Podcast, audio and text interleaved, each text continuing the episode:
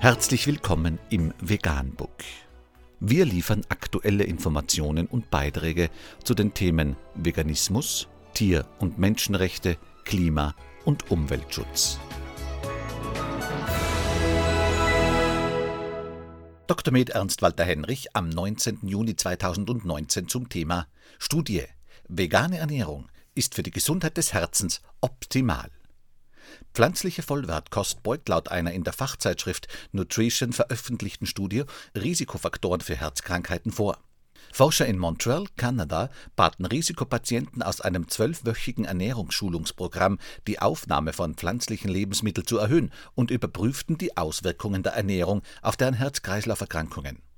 Die Teilnehmer verloren durchschnittlich 4,8 Kilogramm, senkten ihren Gesamt- und LDL-Cholesterinspiegel und reduzierten ihren Teilenumfang.